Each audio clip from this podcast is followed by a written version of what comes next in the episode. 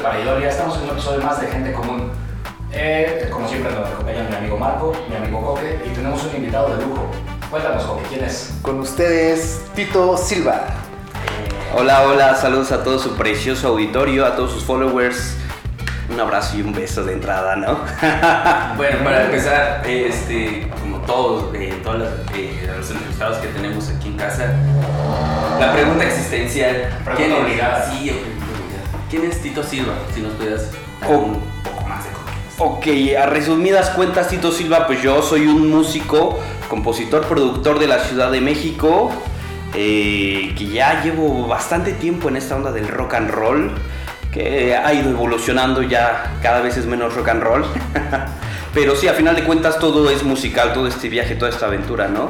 Ya, este, ya llevamos ya como 10 años en esto, ¿no? Eh, sin embargo, apenitas, apenitas saqué mi, me, me, me aventé a, a salir del closet y hacer mi proyecto solista, ¿no? Decir, ya, voy a ser solista y pues sí, apenas llevo un ratito, un mesecito que sacamos este proyecto. Bueno, y en este proyecto, bueno, haciendo también como la, el énfasis, ahorita estás promocionando un sencillo, ¿no? Se llama eh, El Mar. El Mar. Un mar, un mar eh, es el primer sencillo que, que lancé. Un mar que salió hace como tres semanitas. Este, un sencillo muy bello. Que, que- que, pues la verdad nos ha traído cosas muy bellas, muy bonitas. Por parte tanto de la gente como de un par de medios y demás. Pero sobre todo de la gente, ¿no? De los que gustan de la buena música. Pero bueno, no, este, en sí, este, sí, muy, muy buenas. eh, más que comentarios, la han acogido muy bien a la canción y eso es bello, ¿no? Creo que eso habla de que vamos por un buen camino. Claro, me parece excelente. Yo ya la escuché, está bien bonita.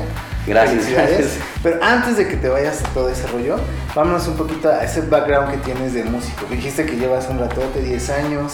Eh, platícanos un poquito de eso, cómo empezaste, o sea, ¿qué te, qué te indujo a la música? Bueno, eh, eso está largo, es largo, porque a final de cuentas yo, yo, yo mamé de la música, yo crecí con la música, entonces eh, mi familia siempre ha estado inmersa en la música. Eh, curiosamente, en realidad no sobre el rock, no sobre el rock pop, pop y demás, ¿no? En realidad sobre la música disco, que es la herencia que yo tengo de parte de mi familia, este, que desde que yo era un, un bebé, salía de giras con mis papás en toda esta onda de los de las discotecas móviles o sound systems, como se les conoce. En este caso, mi papá tiene su sound system, su discoteca móvil o sonido también se le llama hoy en día, este que se llama Polymarch, que es también toda otra otra historia, ¿no? Casual. Sí, casual. Pero crecí con eso, ¿no? Y crecí con un personaje muy importante que era el frontman DJ y el señor espectáculo de Polymarch, que era Tony Barrera, que era un súper espectáculo. Yo crecí con él, yo viajaba con él y entonces yo ver todo ese espectáculo desde niño siempre fue como de, wow, o sea, aquí está mi vida desde que, o sea, caí en blandito, ¿no? Nací en, en, en almohada así. ¿Te, te fue permeando todo eso? desde- Sí, claro, entonces... De alguna forma, la parte del show business la tienes súper bien aterrizada y por lo que dices, fuiste como desarrollando un poco más ahora la parte creativa, que incluso la misma canción que ho- hoy en día tienes, eh, es del, del que estamos hablando, ya es totalmente del volantazo, ¿no? Claro, sí, este, pues sí, bastante del show business. eh, sin embargo, este, pues no sé, uno tiene como ciertas ideas, aunque hayas crecido como con una idea de para dónde van las cosas de la industria, pues tú tienes tus propias ideas, ¿no? Y dices, no, yo soy rockero, yo, yo quiero hacer las cosas a mi modo y así y demás, ¿no? Después con el tiempo te vas dando cuenta que todo de cierta forma va sobre un mismo eje, por así decirlo, ¿no? Pero sí, este, ahorita con esto, pues sí, fue como un volantazo. y Decir, ok, vamos hacia otro lado, ¿no? Cada parte, diga, bueno, sí es un sonidero y todo este rollo, pero tú lo que haces es diferente, ¿no? Sí, claro. Realmente es un músico de, de- de instrumento y estás produciendo música desde lo que tú per- percibes de tu vida, ¿no? Eh, totalmente, o sea, en mi familia en realidad lo que existen son DJs, o sea, tengo tías DJs, Wow, tengo, este, sí hay una que es muy famosa, pero en la costa de Oaxaca, porque mi familia es de la costa de Oaxaca, pero sí tengo una tía que es DJ, tengo primos que son DJs, mi hermano es un super DJ, o sea, todo el tiempo crecí con música grabada, ¿no? Con tornamesas, con mixers, toda esa onda. Pero a final de cuentas a mí la música en vivo, o sea, de donde nace la música fue lo que siempre me llamó la atención, ¿no? Sí me encantaban, todos me dicen, oye, ¿por qué no fuiste DJ? Ya te estoy cansado de la pregunta, pero a final de cuentas, eh, no, mi camino era un pasito más, no sé si decir si atrás o adelante, pero de donde nace todo esto, ¿no? A final de cuentas, me quedaba corto a mí el ponerle play al, al, al reproductor, yo quería irme a los acordes, a que, las, a que nos salieran callos en las, en las manos, ¿no? De tocar la guitarra, eso es. Y en este sentido, ahorita que hablas del instrumento y salirte de, pues ahora sí como de lo, pues de lo que estaba como obvio en tu, en tu ver, eh, ¿cómo fue la revolución? ¿O ¿Cómo llegó a ti el, instrumento y la composición? ¿O cómo empezaste en ese sentido? En realidad muy, muy niño, o sea, yo, yo empecé a tocar la guitarra como a los 6 años. Yo empecé en la estudiantina de mi escuela. Yo estaba encantado porque cuando fue, fue mi primera oportunidad de decir, esta es, este es mi gran salto, ¿no? De aquí, de aquí me agarro, ¿no? Entonces, eh, de ahí empezó, ¿no? Eh, eh, armaron la estudiantina en la escuela y yo dije, yo quiero estar y quiero estar en la guitarra, ¿no? Llegó el maestro, nos enseñó a los, éramos como 20 alumnos, aprendiéndonos el círculo de sol, apréndanselo y la próxima semana nos vemos, nos vimos a la próxima semana y yo estaba aterrado porque me lo sabía, pero no me salía a una velocidad chida, ¿no? Pero yo estaba súper, súper agobiado de que dije, no, ahorita me van a echar para atrás y me van a correr de aquí, ¿no? Y ya cuando llego, digo, no, pues me lo sé, pero no me sale tan rápido. Me dijeron, no manches, estás del otro lado. Los, los otros 19 no tocaron nada. Sí, Yo que- enfrente. Ajá, sí, entonces desde ahí este, la guitarra fue así como de wow. En realidad mi mundo mus- musical parte a partir de la guitarra, ¿no? Yo siempre me he considerado a mí mismo como un guitarrista que de cierta forma se ha ido un poquito como a las voces y se ha ido un poco para el piano y para producir en general, pero yo soy un guitarrista de base, ¿no? Es- soy el común denominador que es ser guitarristas. Muy bien. Ok, bueno. Esto ya fue como un previo, ¿no? Y seguramente va a haber un lag ahí alto, porque como te conocemos, sabemos que hay más detrás. Pero ahorita quiero meter un poquito más como en, el, en el sencillo que ahorita estás este, presentando y que lo recomiendo aquí a, nuestros oyentes. Y mm, platícame, ¿dónde fue grabado? ¿Quién lo grabó? Eh, ¿Cuál es la idea, el concepto? ¿Qué le representa? Bueno, de entrada, este, el plan, y que es tal cual fue el plan, era, era grabar un disco de 11 canciones. Dijimos, vamos a grabarlo. Y entonces, en un primer momento, yo estaba buscando productores, porque dije, bueno, sí, yo quiero ser el compositor y el, y el cantante y todo, pero quiero un productor, ¿no? Entonces, fui en busca de varios productores. Hasta que llegamos con uno que dije, este es el bueno, ¿no? Este me gusta, creo que vamos sobre las mismas ideas y demás. Eh, inclusive el plan original era irnos a, a Texas, a Sonic Ranch, a grabar eh, eh, todo el disco y demás, ¿no? Y ese era el plan, tal cual, o sea, ya estaba inamovible, o sea, nada podía moverlo más que una pandemia de año y medio, ¿no? Wow. Entonces, este, sí, el- la, la pandemia vino a cambiarme todo el plan. Nosotros teníamos planes de irnos en mayo, por ahí, abril, mayo del año pasado, del dos- 2020, a grabarlo. Eh, sin embargo, pues con todo esto de la pandemia, pues los trabajos se escasearon, los recursos que teníamos contemplados también.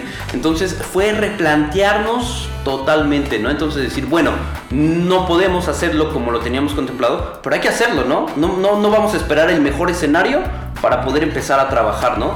Entonces dije, bueno, vamos, armé un equipo de trabajo eh, en el cual dije, no, yo lo voy a producir, creo que sí, lo tengo que producir algo.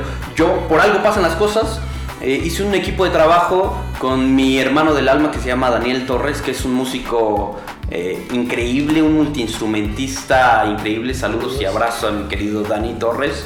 Y junto a él armé un equipo de trabajo con, con Jesús Mujica, que tiene, tiene un estudio que se llama SK Studio, que, que cuando yo lo conocí a él, eh, como que ambos íbamos creciendo, ¿no? Y en algún momento nos distanciamos y en otro momento nos volvemos a encontrar, como que las cosas nos dijeron, no, ustedes dos tienen que volver a encontrarse ya que, ya que creciste tú, ya que creció él, en cuanto a la cuestión madurez y musical y demás, ¿no? Nos volvemos a encontrar y le digo, Jesus, eh, vamos a grabar esto. Yo ya tenía las maquetas y todo que había hecho con Dani, entre los dos hicimos las maquetas. eh, y a Jesus le encanta, dice, me gusta, ¿no? Yo lo que busco siempre con mi proyecto, más que ir con el mejor productor o con el mejor manager y demás, o sea, lo que quiero es gente que crea, ¿no? Que crea en el proyecto, que se comprometa, ¿no? Y fue lo que pasó con Dani Torres, con Jesus eh, Mojica. Eh, les encantó el proyecto, entonces dijeron, vamos a trabajar y esto es algo que a todos nos va a beneficiar, vamos a hacerlo bien y de ahí pues hicimos una locura porque las baterías las grabamos en cierto estudio que está en Xochimilco, Uga Uga, un bellísimo estudio.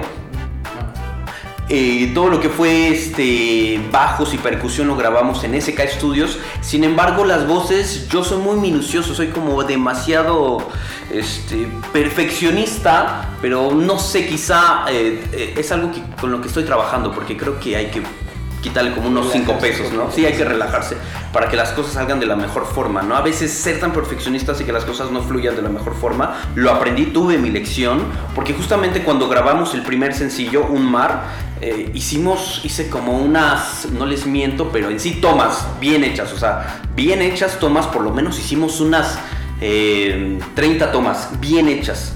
Y de esas 30 tomas bien hechas, había todavía como unas, por cada una bien hecha había 100, entonces fue una locura, o sea, para esa voz me llevé como una semana entera grabar, grabar, grabar, grabar y tomar lo mejor de cada una y al final de cuentas ya llegó un momento en el que dije, ya, esto está mal, no, no, no, esto no es orgánico, no, no es como deben ser las cosas eh, y no, vamos a hacerlo una vez más y que todo sea como muy, muy fluido, ¿no? Este, y eso sí, las voces las grabé yo solo. Eh, Jesus eh, me entendió mucho, Jesus Mojica, el ingeniero de audio, me entendió mucho. Dijo, ok, grábalas tú solo para que estés más tranquilo. Me ayudaron mucho para que yo estuviera de la manera más tranquila haciendo las cosas.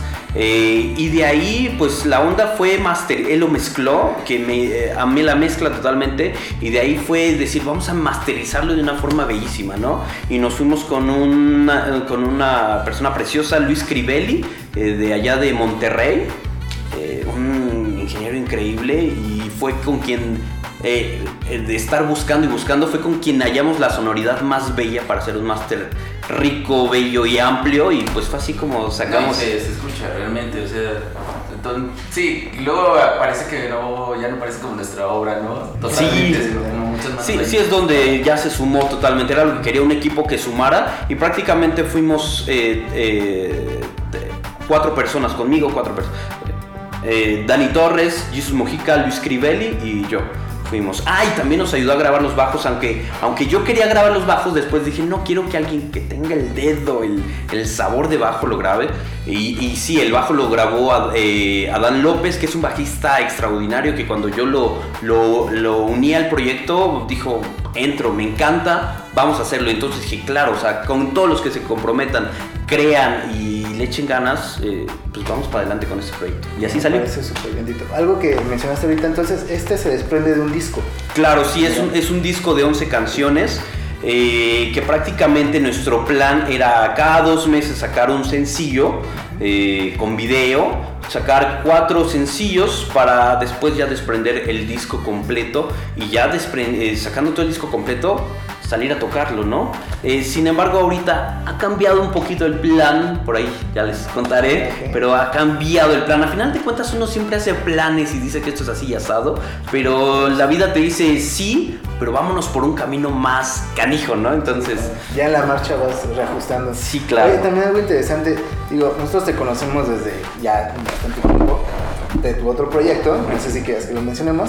Sí. Bueno, lo conocemos de Paulina Band pero, este, ¿cómo fue tu transición para decidir, eh, pues me voy a lanzar de solista y sobre todo no la más lógica, ¿no? De ser eh, un artista folk, ¿no? De guitarra acústica nada más, porque haces una full band. O sea, se escucha que es como una banda completa, no es solo un solista, ¿no? Sí, es, es, es, difícil porque yo siempre he sido eh, un músico que, que, me gusta tener una banda, ¿no? Me gusta tener una banda. Hay un, como un detalle, una pequeña anécdota que cuando me entregaron el sencillo, me entregaron también una versión sin voz. Y yo dije, ¿y para qué me das esta versión sin voz? ¿no? Me dijo, bueno, pues para cuando vayas a, tocar, pues ya nada más pones tu pista y cantas, ¿no? Pero yo soy de que no, o sea, yo esto lo voy a reproducir en vivo con músicos tal cual, ¿no?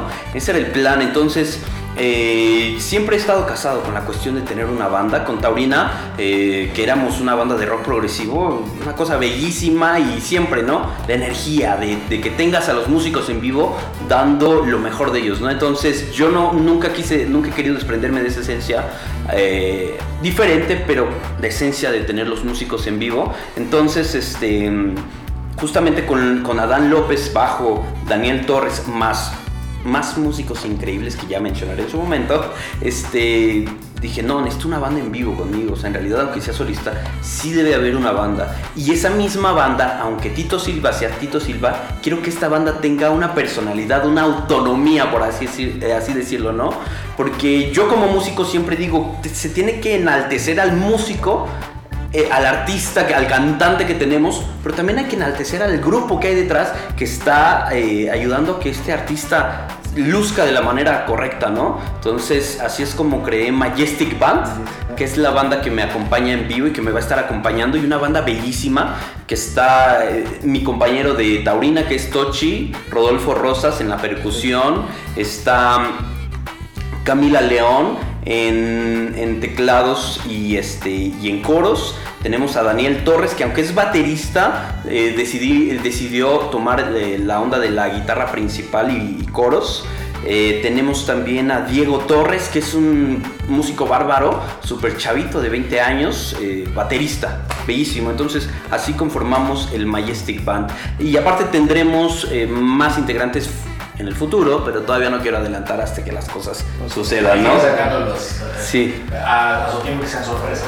Eh, estamos llegando a la recta final. Tenemos, eh, vamos a continuar en Spotify. Eh, tenemos un par de minutos, tenemos solamente un par de sí, preguntas. un par de preguntas que, que, te hicieron a través de una encuesta. Que ah, caray. Y de ahí nos vamos a Spotify para que continúen escuchando. La leo súper rápido. Eh, pregunta, ¿cómo escogió a los músicos que acompañan este sencillo? Bueno, ya lo, mencionamos, pero al final de cuentas, rapidísimo, Camila León es novia de Daniel Torres y aparte es un excelente músico, entonces dije, claro, vamos a, a al equipo, ¿no? A Dan López ya lo comenté, lo invité a que grabara las sesiones y al final de cuentas se quedó en la banda. Dani Torres, que es mi amigo de toda la vida. Diego Torres, que es primo de Dani Torres y que es su alumno y que al final de cuentas es un musicazo que dije, no, tú tienes que estar. Y Tochi, porque es mi hermano del alma de todas mis aventuras musicales y tenía que estar, ¿no? Entonces, así. Ah, exactamente, talentochi. Berecita, Berecita pregunta, ¿de cuánto tiempo fue el proceso para realizar un mar? Un mar, eh, ok, bueno, al menos en la cuestión compositiva, un mar la, la compuse en el 2018, la compuse como en un como en dos semanas compuse un mar en el 2018, no me acuerdo bien la fecha, pero la grabamos hasta eh, noviembre, noviembre empezamos a grabarla, noviembre la empezamos a grabar y la terminamos de grabar, si no me equivoco, el 25 de diciembre. Ese día terminamos de grabarla. Sí, entonces fue de noviembre a diciembre. Bueno, estamos de vuelta. Eh, qué, qué chido los que vienen de YouTube. Ahora ya estamos en Spotify. Eh, lo saben porque lo están escuchando desde Spotify. Es un, es un pleonasmo auditivo, discúlpenme. Pero bueno, estamos con Tito Silva, nos estaba platicando, eh, recapitulando un poco eh, todo el proceso creativo que tuvo y eh, de trabajo para poder lanzar este proyecto. Y algo que de lo que mencionas que se me hace interesante es que pensabas hacerlo en Texas y terminaste haciéndolo con, pues, con mucha gente que aprecias y terminaste incluso también fungiendo como productor en algo que no lo pensabas así desde el inicio.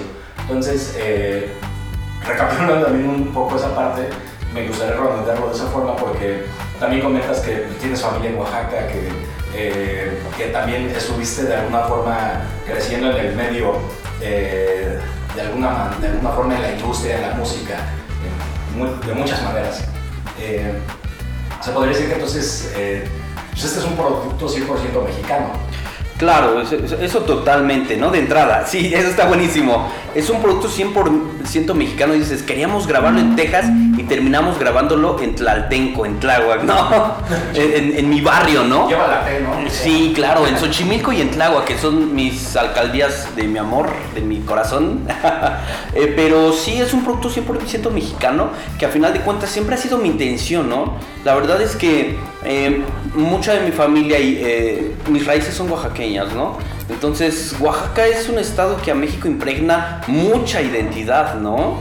Que yo cuando en, siendo un adolescente empecé a escuchar la música eh, oaxaqueña, los sones ismeños y demás, eh, fue algo que me, que me impregnó de una manera de decir, qué chido, me encanta. Me pegó igual que cuando escuché por primera vez a Led Zeppelin y demás, pero con el detalle de decir, esto es mío, esto es de mi nación, esto es de donde yo soy, esto lo puedo considerar como algo que es totalmente mío, me identifico y demás, ¿no? Entonces, siempre ha sido como ese eje que corre a través de todo, que, que, hay a través de todo mi arte, ¿no? Que es siempre eh, enaltecer, enaltecer este, nuestra, nuestra cultura, ¿no? Nuestro país, nuestra identidad. Eh, el, el video de un mar, prácticamente, yo sabía que lo tenía que grabar en Oaxaca.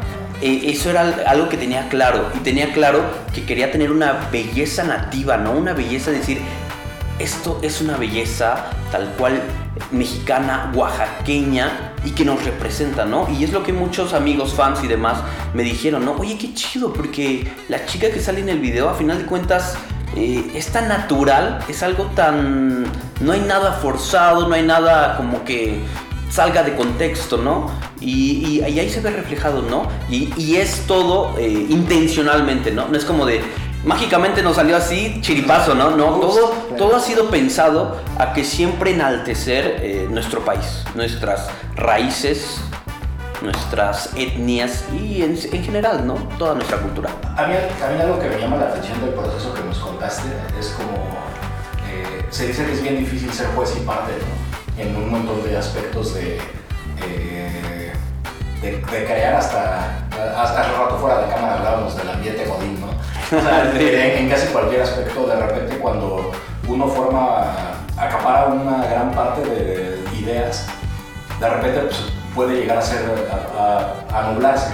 Algo que me llama la atención de aquí es que eh, te diste la oportunidad de incluir a gente, de decir, ah, pues quizá, quizá yo tenía como una idea inicial este, y se fue transformando y se convirtió en algo mucho más grande a raíz de que eh, todos estos amigos que cuentas que eh, que formaron y que tienes ya como tu ensamble detrás, que te ayudaron a una producción completa. Eh, para ti, ¿cómo, cómo, ¿cómo, es eso? Porque a veces cuando tienes como tu, tu, hijito cuesta un buen de delegar, ¿no? Así de decir, ay, no le metas mano, o de repente, bueno, pero es que sí está chido lo que estás metiendo, ¿no? ¿Cómo, cómo es para ti eso? Eh, eso es bien importante y yo lo llamo madurar. Yo lo llamo madurar, o sea, cuando yo tenía 20 años, en mi banda y en todo lo que yo hacía musicalmente. Soy yo, soy yo, lo hago yo y escrito, dirigido, producido, actuado y todo. es como de una película venida por mí. Por mí, tal cual, ¿no? Y, y con el tiempo me di cuenta que no, que las cosas no son así, o sea, que en realidad para que algo esté nutrido, para que crezca, para que sea algo bien hecho, hay que, hay que como justamente como dices, delegar delegar. A final de cuentas, la esencia, yo te puedo decir que la esencia es Tito Silva, pero enaltecida por varios talentos, ¿no? Varios talentos que me ayudaron a que esto saliera de la mejor manera y definitivamente dije, no, o sea, ya yo, yo, yo lo estoy componiendo, yo lo estoy produciendo y arreglando ya también tengo que dar chance a otras partes, ¿no? O sea, no todo el pastel me lo voy a comer yo porque al final de cuentas, con una sola perspectiva de las cosas, eh, a veces, a veces, pues, hay gente muy, muy talentosa que lo logra, ¿no?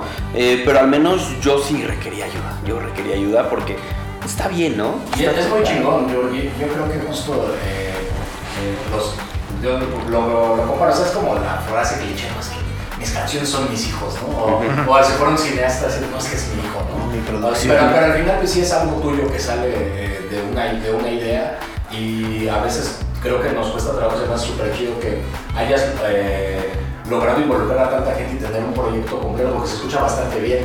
Entonces es así como de... Eh, lo, creo que lo pudiste robustecer muchísimo. Eh, y volviéndolo justo un tema mexicano que viene desde aquí, pasa por las delegaciones y llegó hasta Oaxaca. Claro. Es una idea que tenías y entonces se vuelve parte de, de, de muchas preguntas y por eso creo que yo concluiría estas preguntas, esta sección de preguntas, porque creo que es como, vaya, qué chido que es un producto 100% mexicano, como lo iniciaba hace un momento.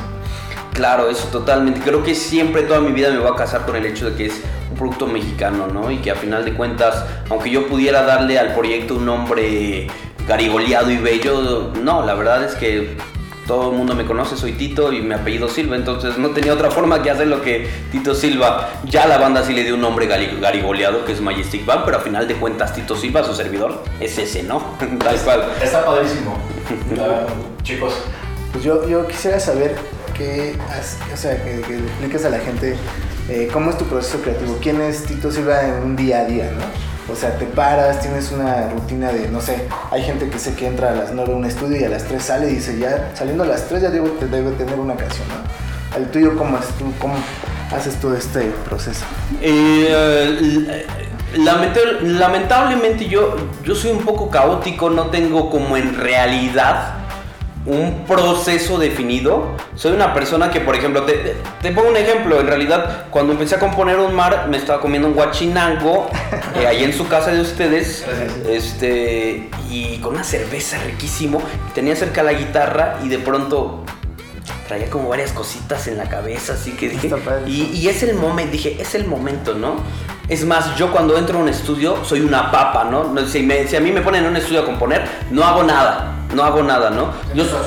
Yo, yo, necesito estar en... Es más, yo voy a la tienda y se los juro que cuando voy a la tienda es cuando apareció la melodía que yo requería. ¿Qué hago? La grabo en mis notas de voz de mi celular y al final de la semana reviso todo, todos esos tarareos que saqué y de ahí digo, ah, esto es basura y esto está chido, ¿no? Entonces, eh, así se da, ¿no? Muy... Eh, no sé, yo siempre digo, si a mí me ponen a componer, no les puedo componer nada. Pero si yo estoy así viviendo mi vida como la vida, puedes sentar como la vivo, y de repente, chin, la guitarra. La guitarra, y a veces no tienes la guitarra, entonces, em, nota de voz. Yo siempre he dicho que justamente su nombre está bien dicho, las guitarras, bajos, bla, bla, bla, teclados, son instrumentos musicales. La musicalidad viene de uno mismo. ¿Y de dónde va a salir esa musicalidad? Del tarareo no hay otra forma de, hacer música de uno tal cual, cantando o tarareando, ¿no? Entonces, justamente así es como yo siempre les digo a todo el mundo, yo así hago mi música, yo tarareo.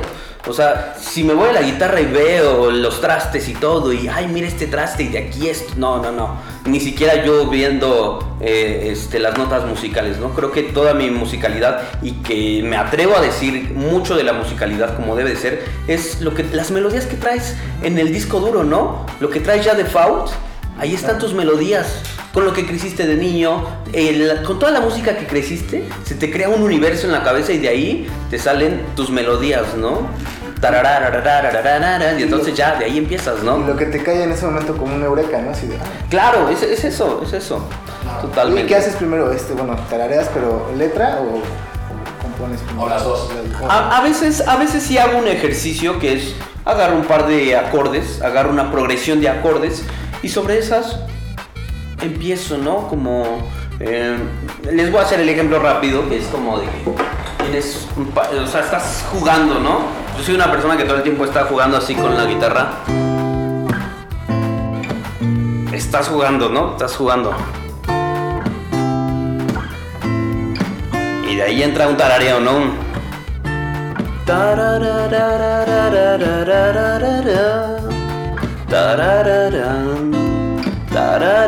Así me lo imagino, ¿no? Así que sucede. Y eso ya es como ahora aterrizarlo en una cuestión letra y toda esa onda, ¿no? Bien puede ser un tema instrumental, pero dije, no, o sea, es un, es un tema que necesita bastantes frasecillas ahí, ¿no? Y ya es donde empiezas como con toda esta onda. Yo traía como ahí comiendo como el guachinango y demás. Y aparte yo siempre he sido un enamorado del mar. A mí, mi familia vive en la costa de Oaxaca y tenemos unas vistas hermosas, bellísimas.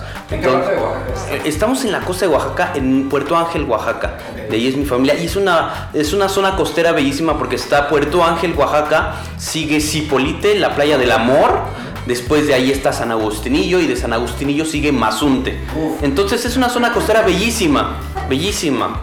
Entonces estoy enamorado del mar, siempre he estado enamorado del mar, entonces pues de ahí, ¿no? Te estás comiendo un platillo que, te lo está regalando el mar y todo, entonces pues no hay mejor ofrenda, ¿no? Que, que... Aparte creo que esas las zonas sobre todo muy divertidas y también pueden dar un tema pues, reflexivo y político.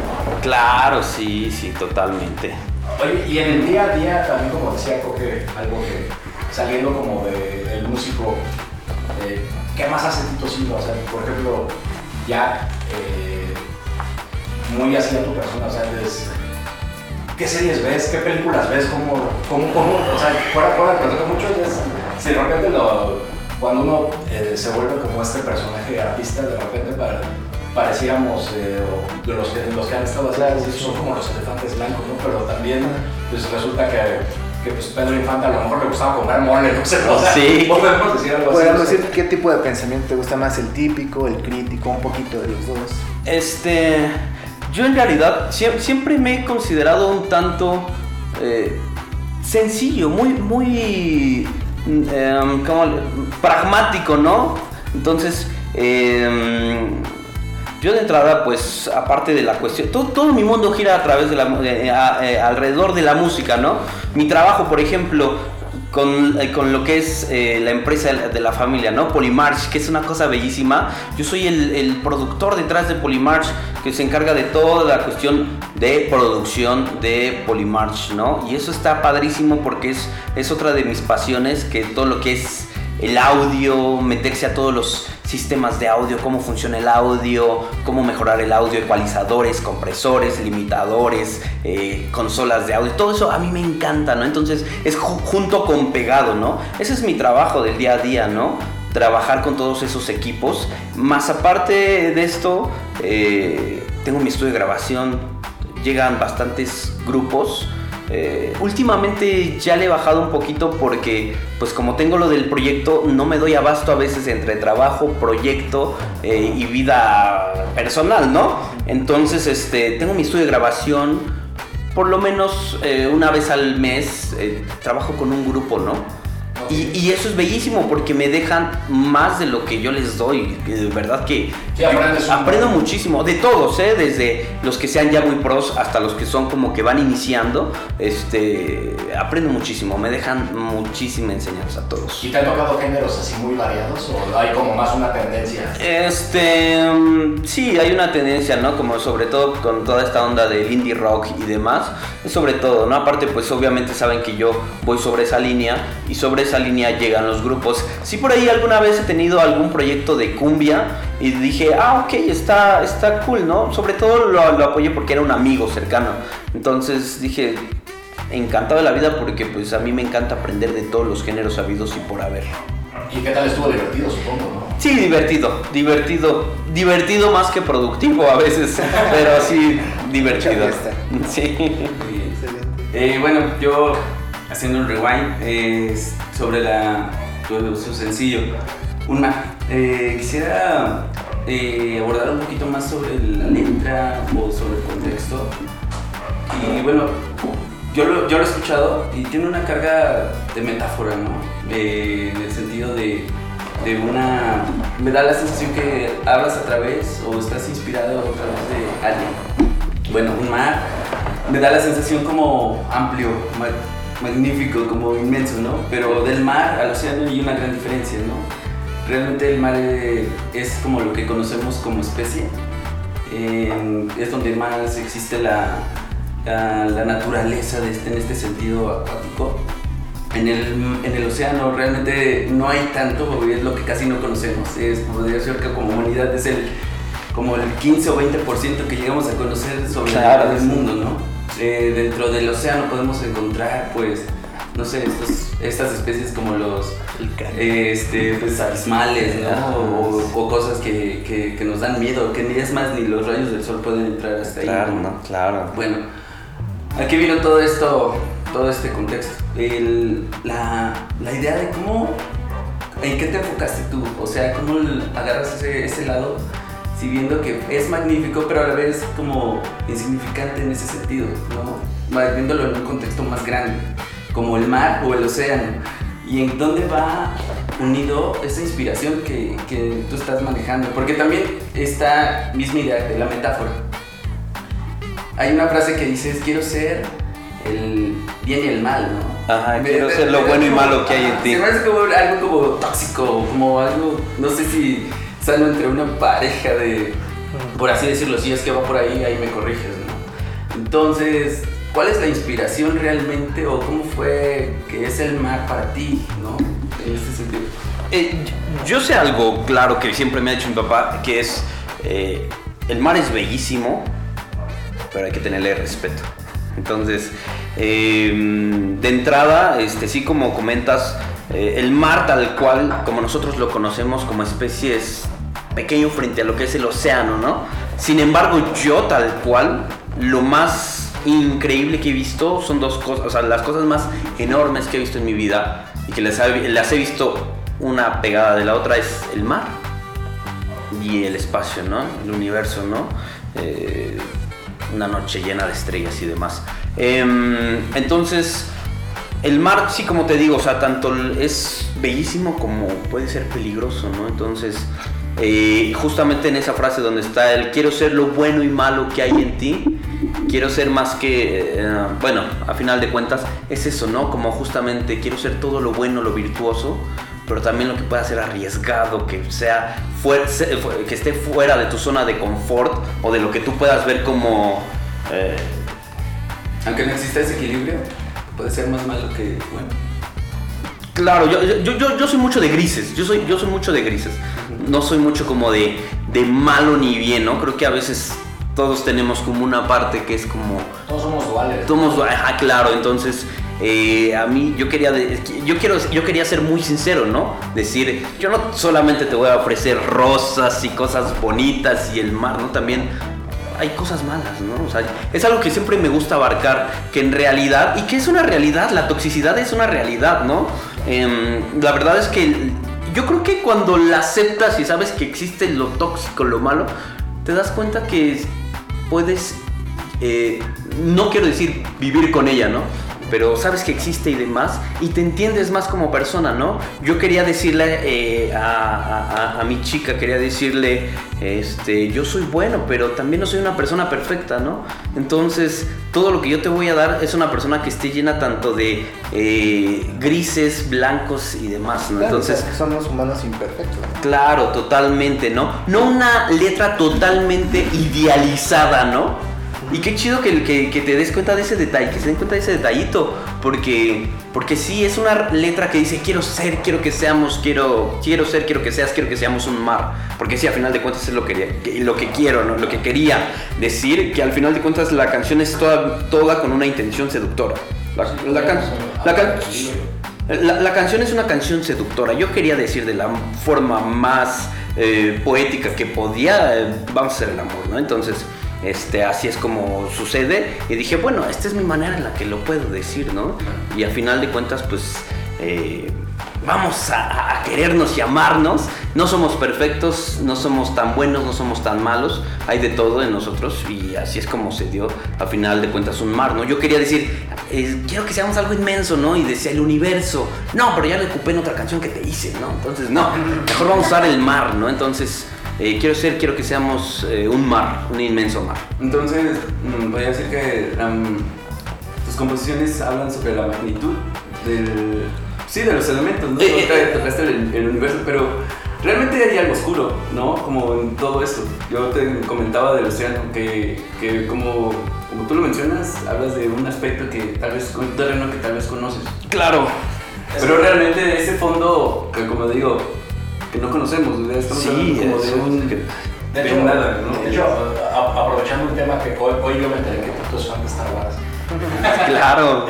Lo recuerdo mucho, si recuerdas el episodio 8, cuando describen donde te describen propiamente la fuerza como es.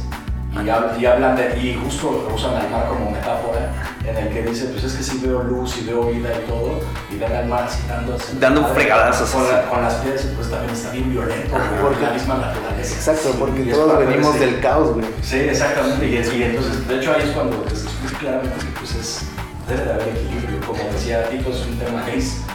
Sí, claro. O sea, Pero la, bueno, perdón, perdón, pero creo que la música no lo representa desde, incluso te da una apertura como más soft, ¿no? El- Sí, sí, es una, es una onda como soft, mediana, ¿no? No estamos siendo ni muy, muy eh, melosos, ni estamos siendo oscuros, ¿no? Estamos siendo suavecitos, como muy equilibrado, diría yo. Que a final de cuentas, este, pues la misma naturaleza, ¿no? Nos da, nos, nos, da los ejemplos, ¿no? De cómo el mar puede ser muy bello, ¿no? Y en una tormenta puede ser eh, la peor de tus pesadillas, ¿no? Ese mismo mar, en ese mismo lugar en el que estés, eh, en una tarde soleada es la cosa más bella y en una tormenta es la cosa más horrible. Y nos pasa a todos, ¿no? A mí me pueden ver como la persona más chula, pero de pronto me hacen eh, enojar y sale el diablo, ¿no? Y es normal, ¿no? Entonces es una analogía de tu pareja y tú mismo. Es un tanto, un tanto sí. Este, yo creo que más que una analogía es como, como una advertencia de que soy bueno, pero también no soy una persona perfecta, ¿no? No, ni siquiera una advertencia, es como... mm, Es catártico, ¿no? Es una catarsis. claro, decir, aquí estoy, no soy totalmente bueno, no soy totalmente mal, no soy malo, soy simplemente yo y pues quiero que seamos esto, ¿no?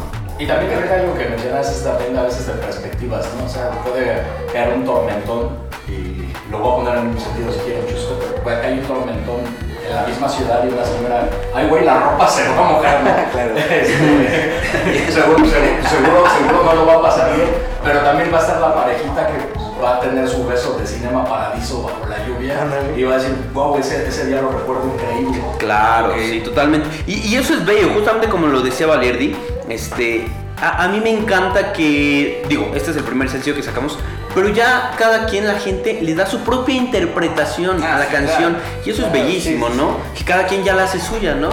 Ya a su manera, ellos la, la identifican con ellos a su manera, ¿no? A su manera totalmente. Y quien la quiera ver de la manera más tóxica está bien. Y quien quiera verla desde la forma más, más melosa y más eh, bella y bonita también, ¿no? Está, Claro. está bellísimo de ambas formas. Podemos llevar el ejemplo aquí, se escucha el de los cojones. Yo creo que es una trágica coincidencia.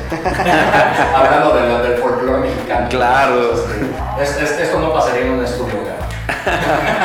No para nada. No, y es bellísimo. A mí me encanta todo esto, que haya todos estos, estos Sonidos, efectos, ¿no? Del ambiente. Sí, Sí, no, no, no lo va- no lo vamos a cortar. Pues eh, yo creo que po- podemos ir cerrando. La verdad es que ha sido bastante productivo y nos ayuda también mucho eh, a nosotros y a la audiencia a, a ver siempre que de, de los trabajos que se producen y de mucha música que se hace hoy por hoy.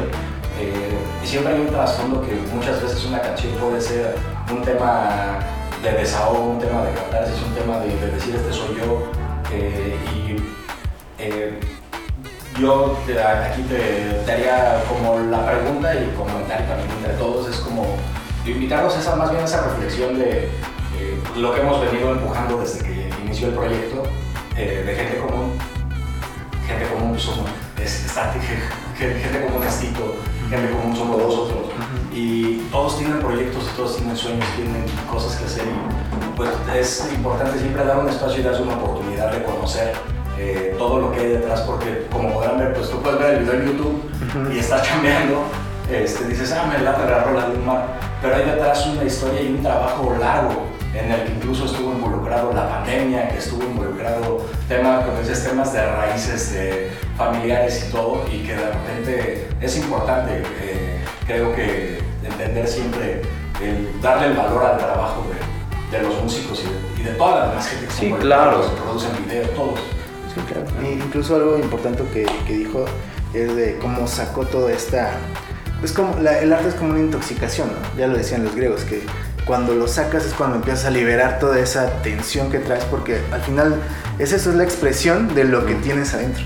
Entonces es, es padre ver cómo un artista puede ir sacando esa intoxicación, por así decirlo, y la gente la toma y la hace suya, ¿no? Porque al final tu canción es para ellos. Totalmente, ¿no? Sí, sí, totalmente. A final de cuentas, todo este arte que, que hacemos, todo lo que hacemos los, los artistas, pues es mucho, ¿no? De esa catarsis, de eso que tenemos que sacar, ¿no? Pero que eh, suena hasta romántico decir, tengo que sacar todo esto, ¿no? Y ya cuando sale todo ese material, ¿qué sucede? Sucede que hay que trabajar, ¿no? Es ahí donde a veces no nos ponemos a pensar, pero el artista, sobre todo el artista independiente, trabaja mucho, ¿no? Es totalmente, a veces, como tuvo que ser este caso, tiene que ser su productor, tiene que ser su manager, él tiene que mandar sus propios correos, tiene que, que editar su propio video, como idear la, eh, cómo va a hacerlo, jugar con la cuestión de recursos, ¿no? A ver, voy a gastar tanto en esto y voy a gastar en esto y en esto, ¿no? Entonces, sí, yo creo que hay que... mm, hay que saber valorar el trabajo de todos los artistas y también siempre hay que, hay que saber este, pedir, exigir al artista. Yo siempre he sido mucho de que, de que también el público exija al artista, ¿no? Ok, ¿quieres que te escuche yo? Entrega buen, buen, buen material, ¿no? Algo que valga la pena, ¿no? Porque también a veces podemos caer en cosas que, ok, soy artista independiente, pero la verdad es que el material no está a la altura que hoy en día el, el público requiere, ¿no? Hoy tenemos 1.200 millones y demás de propuestas diarias, diarias y lo que tenemos que hacer es entregar un trabajo totalmente a la altura del público, ¿no? Entonces es ahí donde sí, el artista exige mucho que se le dé el valor y todo, ok, también público, exígele al artista que siempre dé más de ellos y demás. Y en este caso yo estoy totalmente comprometido a dar siempre algo mejor, al sencillo que sigue, entregar algo mejor y así, y así, y trabajar, ¿no? No hay otra cosa, trabajar. Ok, bueno, eh, ya para cerrar, muchas gracias Tito, de verdad es un, honor que estés aquí en la casa de, de Paraidolia y, en su replicación de gente común. Eh, eh, si tienes te deseo neta lo mejor, eh, igual a Gracias. todo equipo de trabajo y conforme vas sacando más sencillos, pues tienes tu casa para que exponerlo, ¿no? Bueno, esta pregunta va en este contexto de pandemia, de, de cambio político, cambio climático, ¿no? música, podría decir, ¿para quién va dirigida? Mi música va dirigida para, pues prácticamente todos los que llega cierta hora de la noche y es como de, uff, se acabó el trabajo, o en el trabajo, o en todo momento en la mañana, qué sé yo, en realidad no voy a meterme a como a... si no me escuchas después de las 6, no. no, en realidad, ¿qué nos vamos a meter? No, en realidad es para todo aquel que quiera escuchar. No que esté abierto a, escuchar música. Esta, yo les puedo decir que mi música es sincera, yo sí les puedo decir algo. Es sincera, no soy pretencioso, grabo todo lo que me sale de corazón. Si yo quisiera hacer algo para vender, no me saldría, discúlpenme, pero pues hago mi música y eso es lo que puedo ofrecerles, ¿no? Y puedo ofrecerles que cada día va a ser eh, más cuidada y siempre sincera. Eso sí, el, el, ingrediente principal es eso, ¿no? Ser sensatos con el arte, ¿no? De mi parte. Pues eh, algo que de lo que mencionabas un poquito, eh, referente a esta inmediatez de pues, las redes sociales, el consumo desmedido de la gente, ¿qué planes tienes como para empezar a proyectarte más con todo el proyecto de Tito Silva? Ah, esa es una pregunta difícil, ya que yo tenía un plan de trabajo, eh, sin embargo hay gente muy bella que le ha puesto los ojos a Tito Silva y que ha dicho, sabes qué, no quiero adelantar mucho, pero hay gente muy bella que nos ha dicho, nosotros queremos darle esa catapulta a Tito Silva, entonces yo tenía planeado en junio sacar el segundo sencillo, sin embargo me han dicho, aguántate, frénate porque queremos armar toda una caravana de cosas bellísimas para que esto crezca y llegue a más oídos, ¿no? Entonces, al menos por el momento estamos ahí como en un stand-by de ver qué va a pasar. Sin embargo, eh, eh, con la inmediatez de la música y todo, el artista tiene que trabajar a mil por hora. Entonces, la gente olvida muy rápido. Hay que súper trabajar, no dejar de estar ahí presentes en redes sociales, en plataformas digitales y siempre de la mejor forma, ¿no? Una vez más, reitero, siendo muy sensato, muy, muy sinceros, siendo uno mismo para el público, ¿no? Para, quien, para el auditorio. Perfecto, muchísimas gracias. Eh, gracias a ustedes, digo, bueno, gracias a todos ustedes, chicos de Paraidolia, la verdad es que...